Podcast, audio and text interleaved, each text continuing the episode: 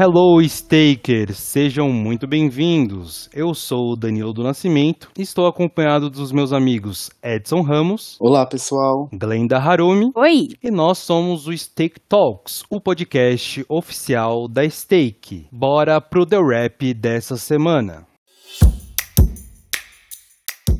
O The Rap dessa semana é Beba Água, Drink Water. Foi o que disse o Cristiano Ronaldo. Para quem não conhece, é o jogador da seleção portuguesa e também da Juventus da Itália, durante uma entrevista na coletiva da Eurocopa, às vésperas do jogo contra a Hungria, na qual eles até ganharam. Esse jogo foi realizado na segunda-feira, no dia 14, e nessa coletiva de imprensa ele afastava duas garrafinhas de Coca-Cola da sua frente e pegava uma garrafa de água. Depois disso, outros acontecimentos parecidos surgiram, como o jogador francês Paul Pogba, que também foi destaque na Eurocopa, removeu uma garrafa de cerveja Heineken da bancada. Acontece que Paul Pogba é muçulmano e não consome álcool, e mesmo que a cerveja fosse da linha zero álcool da Heineken, ela também não teve sua vez nas entrevistas. Por outro lado, ainda, Andriy Yarmolenko, atacante da Ucrânia, aproveitou e fez referência aos gestos com ambas as marcas. E até dando um pouco de risada, assim, ele moveu as garrafas de Coca-Cola e também de Heineken e pediu patrocínio para as duas marcas. Depois de tudo isso, a organizadora do campeonato, a UEFA, pediu para que os profissionais não tirem as garrafas das marcas patrocinadoras de cima das bancadas das coletivas. Mas voltando para a cena do camisa 7, é claro que a cena viralizou na internet. Mas o meme não parou por aí. As notícias no mercado econômico também bombaram com impacto na Coca-Cola, que, para quem não sabe, é uma das patrocinadoras do campeonato do futebol europeu. E logo após essa cena do camisa 7, a marca perdeu 4 bilhões de dólares em valor de mercado. Caiu de 242 bilhões para 238 bilhões de dólares. Mercado gigantesco, né? E falando nas ações, segundo o jornal britânico The Guardian, o preço caiu de 56,10 para 55,22 dólares, o que representa uma queda de 1,6%. O caso continuou repercutindo ao longo da semana e e a hipótese de que a cena não se tratou de uma ação de marketing também ganhou força.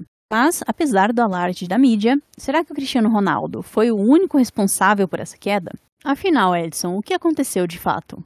Bom, na segunda-feira, as ações da Coca-Cola passaram a ser negociadas a ex-dividendos, que é quando a empresa acaba de distribuir dividendos para acionistas, e por isso já abriram em dia em forte queda. Especialistas defendem que a queda dos papéis da Coca-Cola era natural e esperada pelo mercado e que por mais que o Cristiano Ronaldo seja um grande fã da vida saudável e tenha 299 milhões de seguidores no Instagram, seu gesto de afastar as garrafinhas vermelhas não mudou muito a vida da Coca-Cola. E um fato muito interessante meus amigos, é que Enquanto alguns contam com as perdas, outros aproveitam para faturar com a polêmica. Uma das maiores empresas é, de móveis do mundo, a sueca IKEA, resolveu lançar uma nova garrafa de água e a batizou com o nome de Cristiano. Eu não sei se vocês viram isso, mas é uma coisa muito interessante como o marketing foi muito inteligente nessa parte. Eu achei muito criativo e outra, eles não têm nada a ver com água, né? É uma empresa bem grande de móveis e que sacada, muito inteligentes. Bom, coincidentemente ou não, dois dias depois,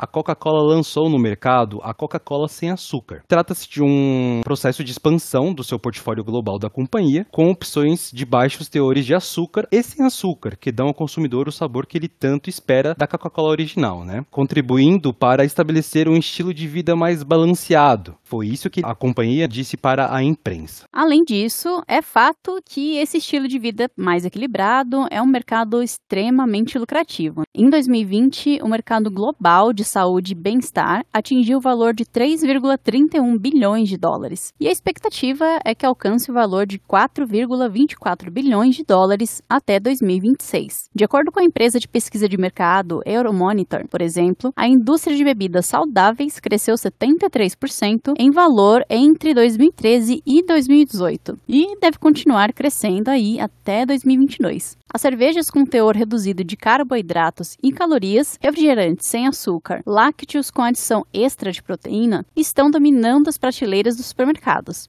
É, e de uma forma ou de outra, vale lembrar também que o histórico da Coca-Cola depõe a seu favor. Criada em 1886 em Atlanta, nos Estados Unidos, ela mostrou ao longo de seus 135 anos de história uma capacidade enorme de se adaptar às mudanças de comportamento das pessoas, além de muita perspicácia para aproveitar oportunidades. Quando criou a New Coke nos anos 80, por exemplo, logo percebeu que o lançamento seria um fiasco e retornou com a bebida clássica. E lembrando que teve uma temporada de Stranger Things, para quem conhece, quem assistiu, que eles retratam em 1980 essa New Coke, que foi esse fiasco todo, e no Stranger Things tentaram lembrar que foi uma sensação muito grande na época, mas totalmente fracassada. E um fato muito interessante é que quando nós tínhamos a Alemanha Oriental e a Alemanha Ocidental, no filme Adeus Lenin, o protagonista ele tenta evitar que a mãe socialista dele, acordada de um coma, descubra que a Guerra Fria acabou e que o capitalismo invadiu a Alemanha que agora é unificada. E numa das cenas mais marcantes, um cartaz da Coca-Cola é estendido num prédio e a senhora vê a imagem pela janela, preocupada com a mãe. O filho cria uma fábula para dizer que a bebida é, na verdade, uma criação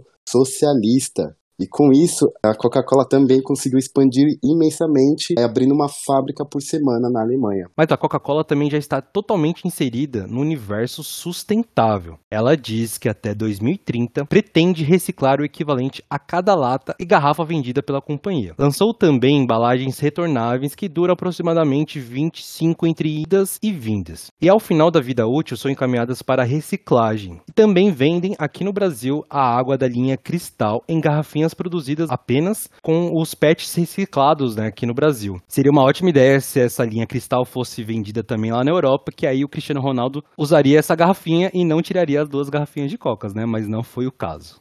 Bom, a gente viu que a Coca-Cola viveu várias polêmicas até hoje, né?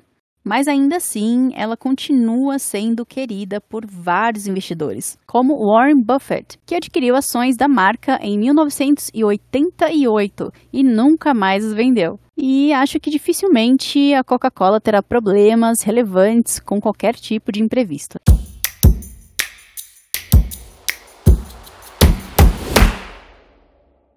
E no nosso blog, nós estamos falando sobre a revolução tecnológica na saúde. As empresas do segmento de Health Tech estão em crescimento e o interesse dos investidores pelo mercado de saúde também. Inteligência artificial e Big Data, reconhecimento facial e imagens, monitoramento de sensores, robótica, realidade aumentada e virtual são alguns dos meios utilizados pelas empresas atualmente. É, e muitas companhias já estão na bolsa de valores ou estão chegando. Por isso, trata-se de um segmento bastante promissor bastante visado, no qual os investidores devem ficar atentos. Caso vocês queiram saber mais sobre essas empresas, confira a matéria completa no nosso blog hellostake.com.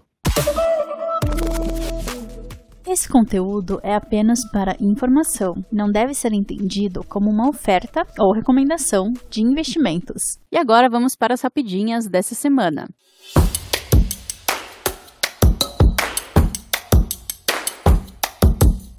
PayPal revisou as taxas nos Estados Unidos e, com isso, o PayPal vai aumentar os custos dos comerciantes que utilizam seus produtos de pagamento e irá cortar taxas para processamento de algumas transações com Visa e Mastercard. Essa mudança ajuda o PayPal a competir com as empresas rivais, como a Stripe e Authorize.net. Segundo a companhia, a mudança estratégica reflete o poder crescente do PayPal no mercado de transações online. A gigante chinesa da tecnologia Baidu informou que sua unidade de direção autônoma Apollo planeja atender 3 milhões de usuários na China, com uma frota de 3 mil robotáxis em 2023. O Baidu também anunciou que está fazendo parceria com a marca de veículos elétricos do Bike Group, ArcFox, para desenvolver os robotáxis Apollo Moon, e que serão produzidos em massa a um custo de 480 mil, o que dá 74,8 mil dólares por unidade.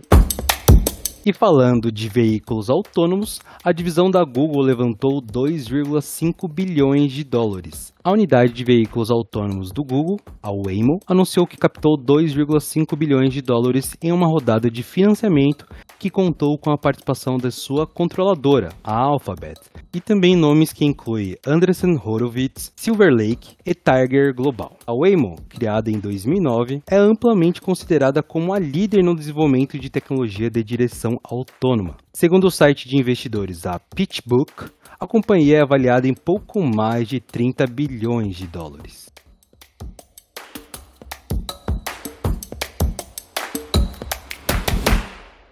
E vamos para a indicação do Steak Talks dessa semana, que está bem especial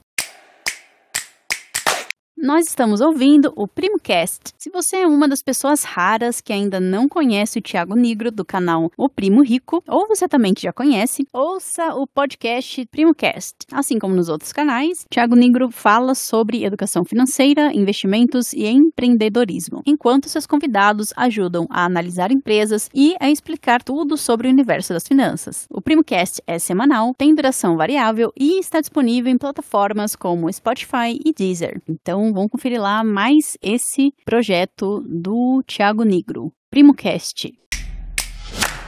É isso, pessoal. Estamos chegando a mais um fim de um Steak Talks. Espero que vocês tenham gostado. Acessem o nosso site hellosteak.com e nos sigam nas nossas redes sociais, Instagram e Twitter, hellosteak_pt. Faça parte também do nosso grupo no Telegram, Steak Brasil Traders Club. Venha fazer parte do mundo dos investimentos e conquiste Wall Street. Continue acompanhando a gente no Spotify e até a próxima semana. Faça parte do maior e mais dinâmico mercado de ações do mundo e tenha Wall Street na palma da sua mão, não importa o quanto você queira investir. Em uma plataforma simples e rápida, você acessa diretamente mais de 4 mil ações e ETFs dos Estados Unidos. Seja sócio de empresa de tech, farma, gaming, varejo, cannabis e o que mais você quiser. E sem nunca pagar por corretagem. Baixe o app da Stake, a sua plataforma de investimentos nos Estados Unidos.